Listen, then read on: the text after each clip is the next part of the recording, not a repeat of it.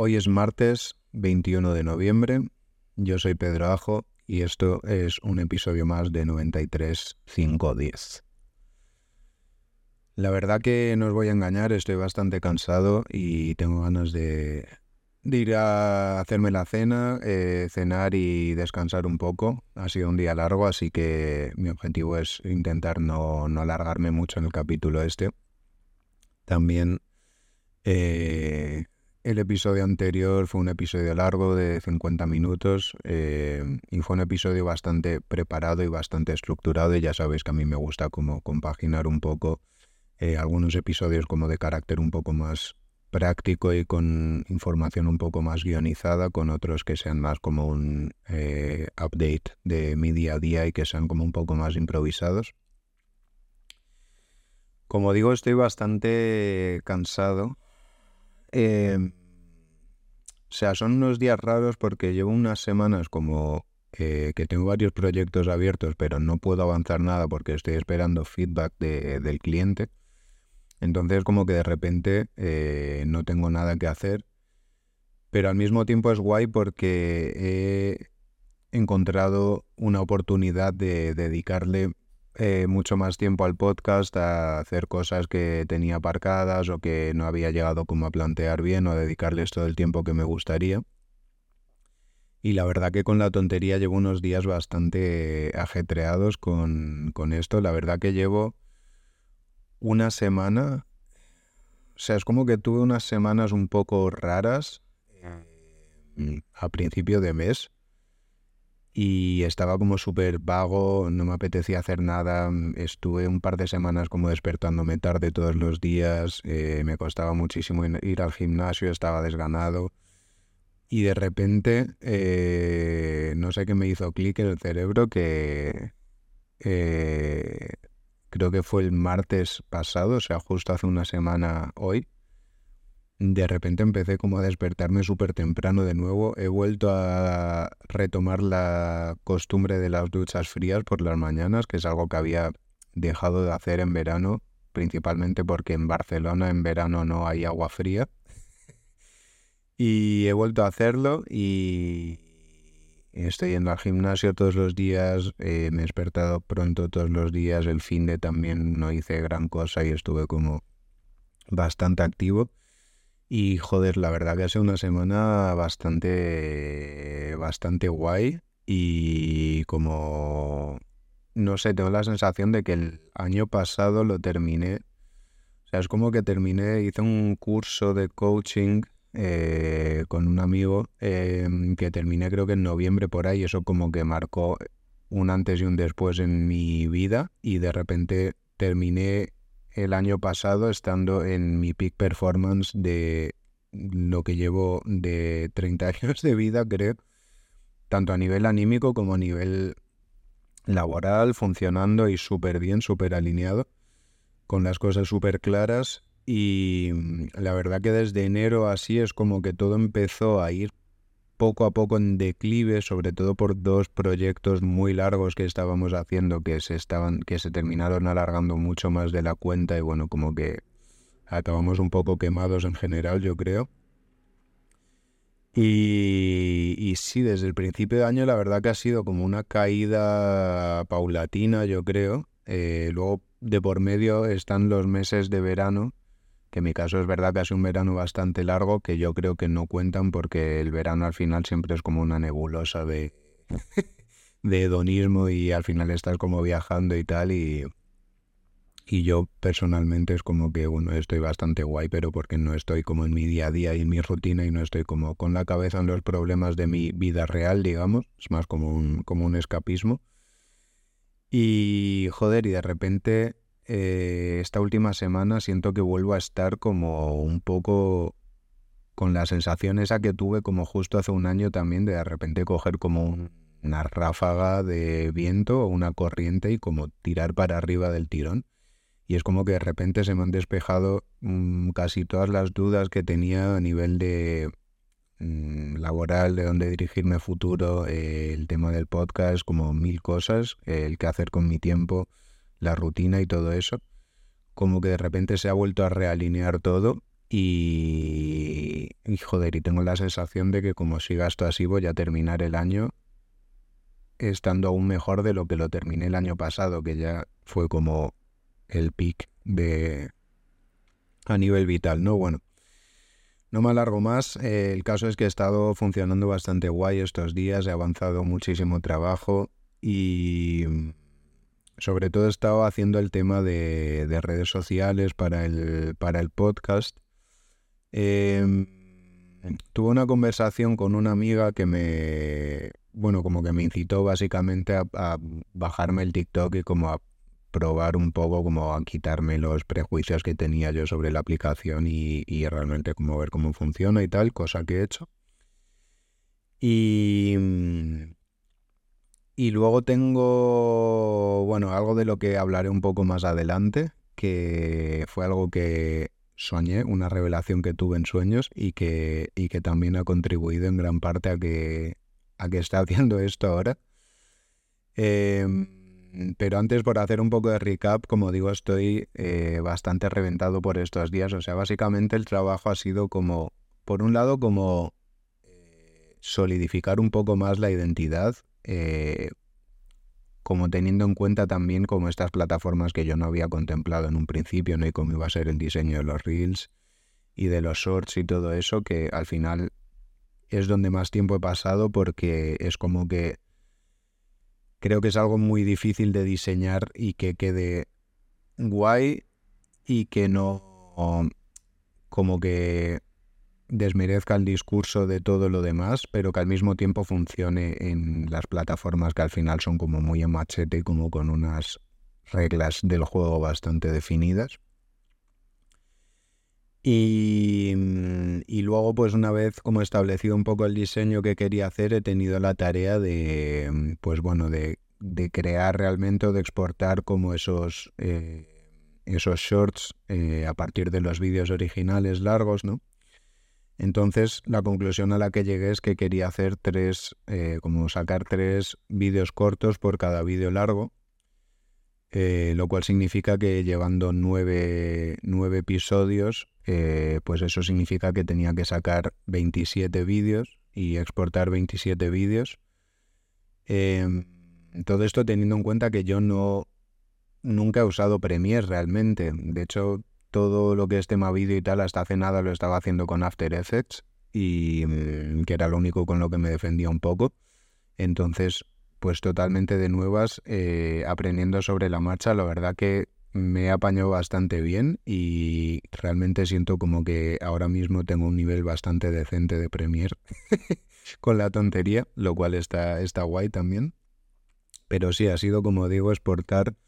27 vídeos em, y luego no solo exportar los vídeos, que es lo que estuve haciendo ayer, sino subirlos a tres plataformas distintas, ¿no? Que estoy haciendo, que es como eh, el formato este de short o de reel va a ir en, Instagram, va a ir en la cuenta de TikTok que he abierto, que también he tenido que abrirme la aplicación por primera vez en mi vida, familiarizarme con el entorno, editar el perfil, ver todas las opciones, bueno, pues todo eso. Y luego en YouTube Shorts, que más de lo mismo, es algo que no había usado nunca. Y tal, entonces, bueno, básicamente son 27 vídeos exportados y subidos eh, a tres plataformas distintas, lo cual hace un total de 81 eh, vídeos, lo que implica subir el vídeo, pero también rellenar uno a uno todos los campos eh, a nivel de título, descripción, eh, tipo de contenido, tags, cover de la previsualización, etcétera, etcétera, etcétera. Y bueno, eso es un trabajo que estuve todo el día de ayer haciendo y que he terminado esta mañana. Bueno, no miento, ayer estuve exportando los vídeos durante todo el día. Esta mañana he terminado de exportar los dos últimos capítulos que me quedaban y he hecho toda la subida. Y ya finalmente puedo decir que eh, he dejado todo esto finiquitado, o sea, porque mi objetivo era como, a mí me pasa, tengo un problema que es que tengo eh, unos niveles de TOC eh, terribles, ¿vale? Entonces, mi cerebro no puede soportar el hecho de que unos capítulos em, tengan reels, otros no, eh, unos vayan en blanco y negro, otros no. Entonces todo esto que estaba haciendo también ha sido una tarea de unificar todo lo que llevaba hecho de atrás para que a partir de ahora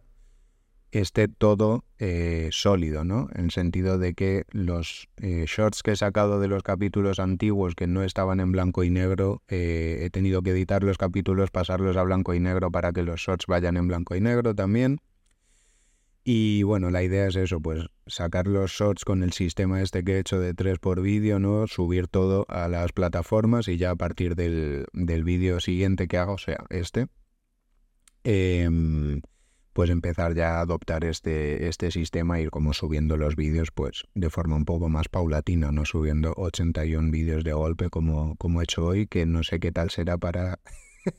para el algoritmo eso. Em, pero bueno, no sé, es interesante también que en este ejercicio que he hecho como de replantearme o recuestionarme un poco la identidad que, que hice, ¿no? Que como sabéis es pues muy simple, con fondo blanco y tal al final estuve como, como un rodeo bastante grande, pasado por varias pruebas y tal que me molaban bastante, pero al final me he dado cuenta de que la, la idea esta que hice inicialmente como del fondo blanco y de la tipo bold y que fuesen solo los números y tal, que es la verdad es que es algo a lo que no dediqué mucho tiempo y que hice un poco de forma provisional, pero probando varias cosas ahora me he dado cuenta de que es algo que funciona sorprendentemente bien en estos entornos de redes sociales, yo creo, precisamente por su simpleza, ¿no? Es como, joder, de repente cuando veo los, los thumbnails como en YouTube, por ejemplo, en la pestaña esta de vídeos sugeridos como mezclado con otros vídeos, es como que, claro, en estas plataformas me da la sensación de que todo el mundo está intentando gritar eh, más alto que el vecino, ¿no? Y el tono de voz es constantemente eh, elevado y constantemente de grito. Y de repente es como que entre tanto grito, eh, cuando ves como un susurro, es como que llama mucho la atención, ¿sabes? Y con esto me da la sensación de que el espacio en blanco eh, que genera como estas, como los thumbnails del, del, podcast, es como que de repente abre como esos momentos de silencio en, en el barullo incesante del, de las redes sociales. Y entonces es como que, claro, cuando probaba como los diseños nuevos que estaba haciendo, que tenían como más elementos como un poco más diseñados, como que se veían un poco más a qué nicho iban enfocados y era muy como una movida muy de, de diseñador gráfico, ¿no? Que por un lado me parecía guay porque creo que iba a funcionar mejor seguramente a nivel de, de marketing. Pero por otro lado lo miraba y decía, tío, es que creo que pierde, ¿sabes? Creo que pierde y, que cuanto más le añado, menos llama la atención, eh, como paradójicamente, ¿no? Entonces, al final he decidido, he decidido como mantener el diseño bastante fiel a lo que ya estaba y lo único que he hecho es como adaptarlo a al tema de Reels y tal, porque sí que es verdad que el rollo este como de de repente hacer un crop como vertical del vídeo y que salga como mi cara, eh, como me recuerda un poco como el Zordon este de los Power Rangers, ¿sabes? no sé si os acordáis, que era como una cabeza que estaba flotando en un tubo. Eh, pues no me mola nada, ¿no? Entonces como que no sabía. Luego también el hecho de poner como solo el vídeo en horizontal, tal cual, eh, y dejando tanto espacio por arriba y por abajo era como, como que se ve cutre también o como poco elaborado, ¿no? Entonces, bueno, al final creo que llega a una solución intermedia que, con la que estoy bastante contento. Y, y nada, pues ya se queda hecho el sistema para aplicarlo eh, de ahora en adelante. Espero que el workflow, o sea, mi workflow también a nivel de cómo editar los vídeos, cómo organizar las carpetas, dónde guardar los materiales, cómo nombrar todo, cómo guardar los vídeos que exporto. Como todos esos procesos, lo bueno es que lo he repetido tantas veces con estos vídeos que ya lo tengo como muy automatizado y creo que me va a ahorrar mucho tiempo también de ahora en adelante porque voy a tener que pensar mucho menos todas estas decisiones, ¿no? Entonces, por ahí Em, bastante guay también. Luego otra cosa de la que quería hablar también es que en estos, bueno, en estos días es como que he estado dándole muchas vueltas al tema de hasta qué punto es lícito o me siento cómodo con el hecho de utilizar como una estrategia en redes sociales como tan agresiva, al menos para lo que acostumbro a hacer yo. Em, cuando es algo que siento como que no va conmigo, ¿no? Que no acompaña como el discurso de, del proyecto o como que no acompaña el discurso como que, que quiero dar yo como persona o como con mi, con mi marca personal. Y es como que todo el rato estoy todavía luchando un poco con la sensación esta de sentirme un poco sucio em, por el hecho simplemente de querer que la gente vea eh, lo que estoy haciendo y que, y que llegue a más público y por utilizar las herramientas que tengo a mi disposición para, para llegar a este fin, ¿no? Entonces, em, o sea, me, hace gracia porque justo ayer eh, veía una entrevista de, de André 3000 eh, del álbum este nuevo que ha sacado que, que me parece la polla. Em, y eso que no he escuchado el álbum todavía. pero me parece guapísimo. Eh, no, lo voy a escuchar, lo tengo ahí pendiente, no me ha dado tiempo, pero me pasaron esta entrevista y sí que la vi. Y bueno, sé un poco de qué va la movida y tal a raíz de eso.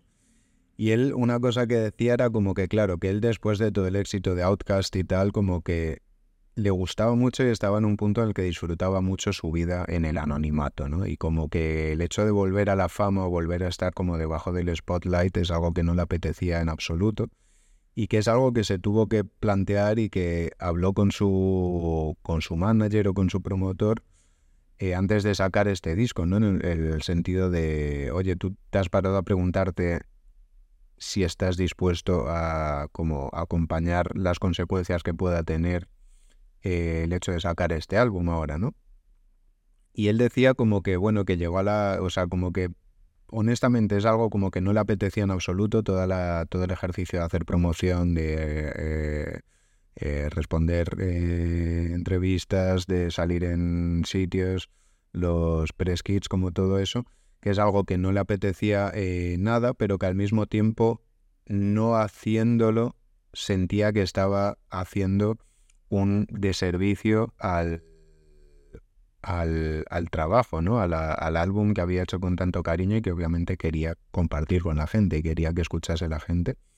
Entonces, bueno, como que había llegado al final al pacto consigo mismo de que iba a hacer todo eso, pero iba a hacer solo lo estrictamente necesario para promocionar el álbum y, y como dibujando una línea como muy clara.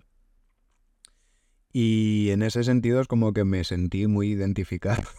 con él, como con este momento que estoy atravesando que es un poco como la misma conclusión a la que he llegado yo, la misma sensación que tenía yo, ¿no? Es como, eh, ya he dicho muchas veces que a mí este ejercicio como de la promoción online, de intentar como convencer a la gente de que compre tu movida o de que mire tu movida, es como un ejercicio que a mí me,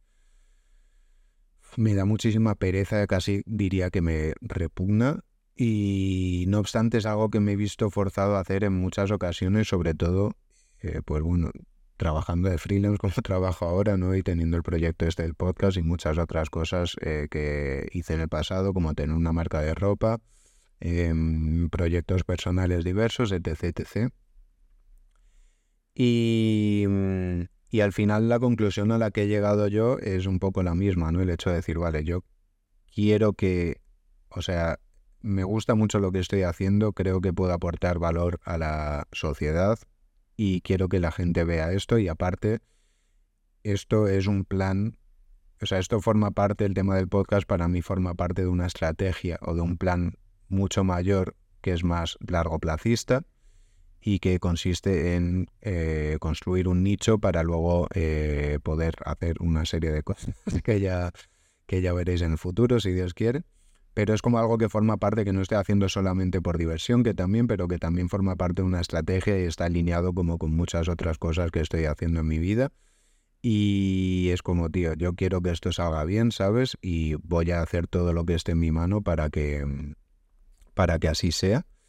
Y en mi caso, lo único que, bueno que he decidido es como, pues eso, utilizar de repente, abrirme un TikTok, que es algo que no había hecho nunca, intentar como adaptar todas estas herramientas a mi estilo y a mi forma de trabajar.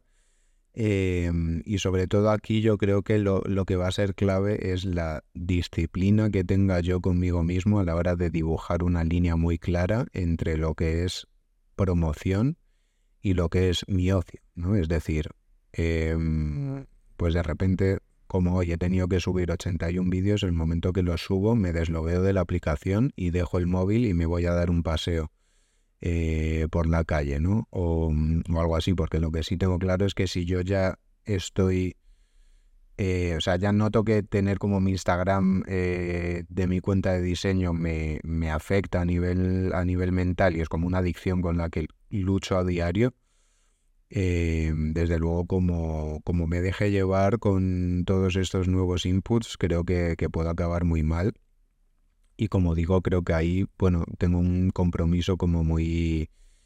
eh, muy definido, ¿no? De, de, que esto va a ser una herramienta de promoción y que no me voy a poner ni a mirar los comentarios, ni a mirar las reproducciones todos los días, ni nada. Eh, bueno, simplemente lo que quiero hacer es lo que estoy haciendo, seguir grabando los vídeos, dedicarle el tiempo que le tengo que dedicar a grabar el vídeo y editarlo y exportarlo, subirlo y olvidarme de ello hasta, hasta, hasta el siguiente vídeo, ¿no? No obstante, todo esto es como que también, eh, o sea, el otro día me, me, replantea, me planteaba un poco como que, claro, que es que si lo piensas en nuestro nicho, ¿no? En como en el ámbito, en el ámbito creativo, es como que el hecho de, querer venderte está, está mal visto, ¿no? Es como como que parece que vas a molar menos eh, si se te nota que quieres vender, porque obviamente todos queremos vender, pero tenemos que vender de una forma que el resto de la gente no se dé cuenta de que estamos queriendo vender, porque entonces es como que rebaja el discurso y ya no mola tanto y entonces ya no eres tan eh, inaccesible y tan aspiracional. Y,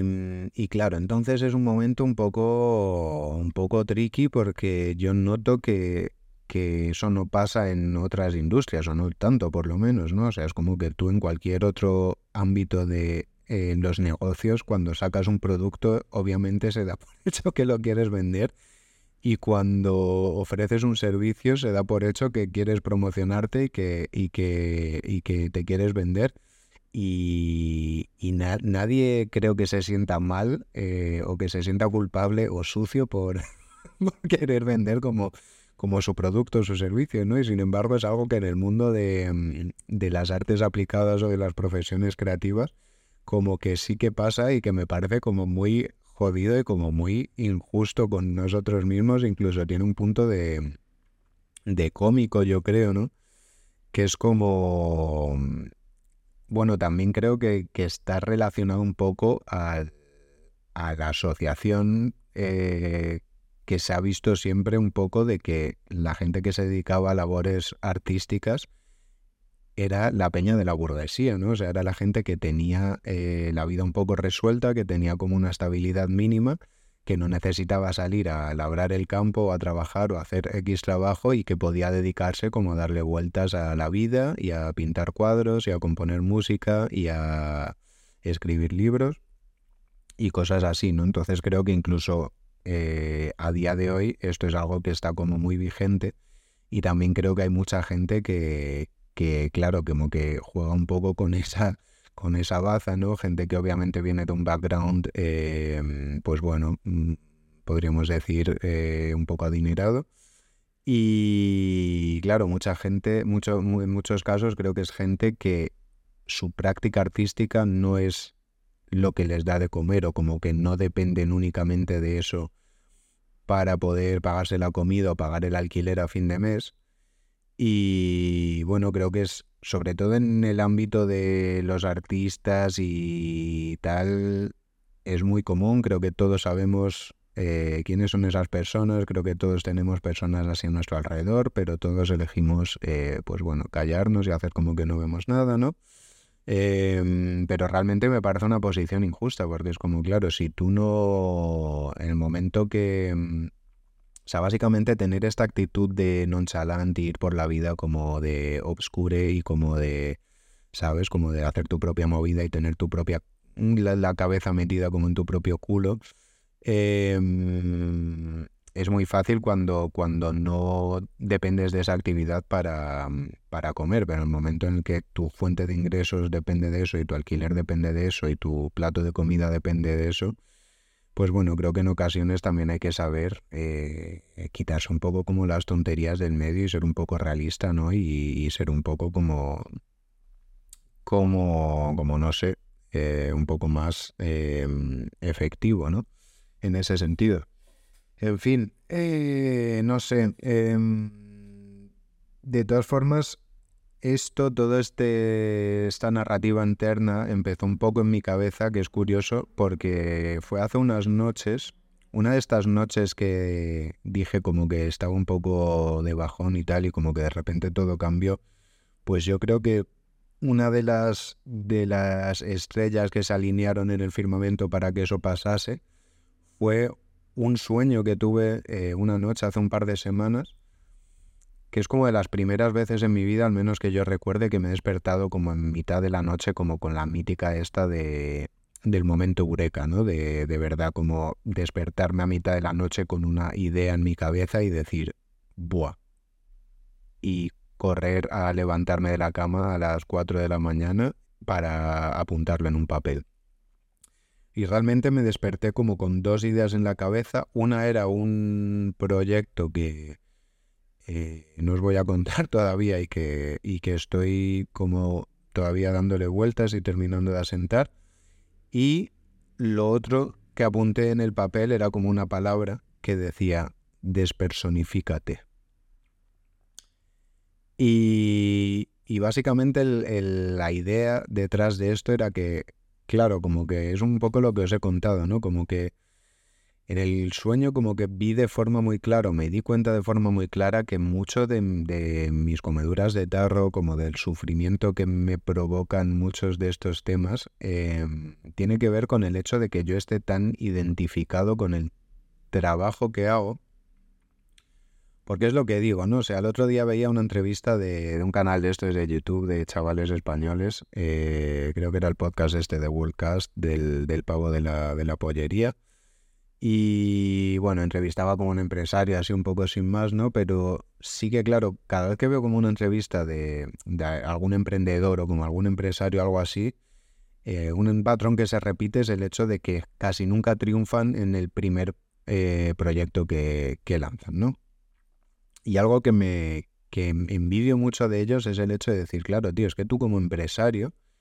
tú puedes sacar como empresas y puedes sacar proyectos uno detrás de otro y si el primer proyecto falla no pasa nada, sacas el segundo y si el segundo falla no pasa nada, sacas el tercero y si el tercero falla no pasa nada, sacas el cuarto y el primero puede que lo quieras enfocar a X nicho y que sea un producto súper accesible y súper barato, pero de repente el segundo puede ser algo de súper lujo, el tercero puede ser una central hidroeléctrica y el cuarto puede ser eh, una empresa de aceites, ¿no? Y es como que el, el, empresario, como la figura del empresario, del emprendedor, como que tiene muy claro que el objetivo es como montar empresas que funcionen y que den dinero. Y, mm, y eso es como que te da la libertad como de no identificarte demasiado con, con el producto que estás lanzando al mercado eh, porque hay una división muy clara entre quién eres tú como empresario, como emprendedor y cuál es el producto que estás lanzando y cuáles son las características tuyas como persona y cuáles son las características del proyecto o del, o del producto, ¿no? Y, básicamente esto creo que es uno de los, de los cuchillos de doble filo de todo el tema este del personal branding, ¿no? Que es algo como que en lo que yo estoy ahora también trabajando un poco porque, bueno, a raíz de todo el tema este del podcast y tal, como que, eh, bueno, como que de repente yo estoy intentando construir un nicho como un poco eh, complementario al nicho que tengo como diseñador, pero que no dependa tanto de mi profesión, sino que dependa más de mí como persona. Y me parece como muy delicado precisamente por eso, ¿no? Porque cuando, cuando la marca eres tú y tú te fusiones en cierta forma con el producto que estás vendiendo al público,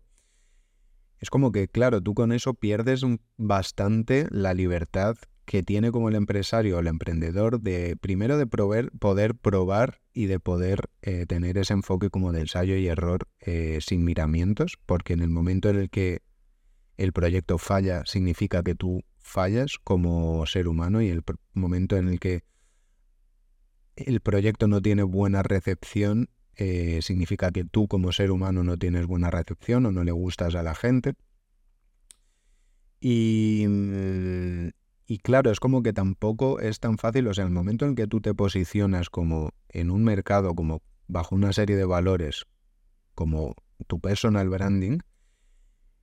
es mucho más chungo el momento como de repente darte cuenta de que eso no funciona o de repente tener tú un cambio a nivel vital y como querer darle un giro de 180 grados a eso porque entonces a la gente le va a chirrear y va a decir un momento, pero si tú eres fulanito, el que hace seis meses era tal y ahora vas de Pascual, eres un falso, ¿sabes? Como,